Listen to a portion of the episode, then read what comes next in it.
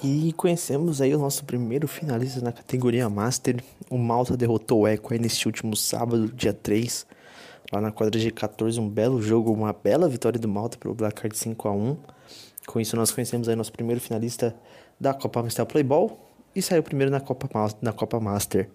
Foi um belo jogo, foi um jogaço. É, o placar de 5 a 1 reflete um pouco do que foi a partida, porque o Malta realmente foi melhor.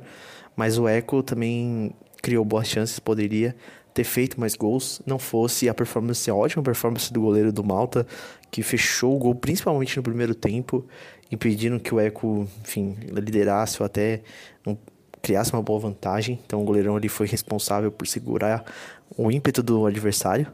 É, o, foi, foi furado apenas uma vez, né? Uma vez que a rede do Malta balançou.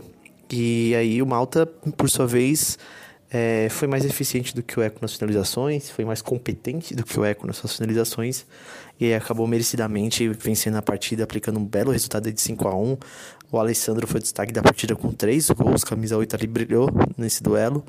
E agora o Malta chega muito bem, chega com muita confiança para a final da Copa Amstel Playball aí na categoria Master.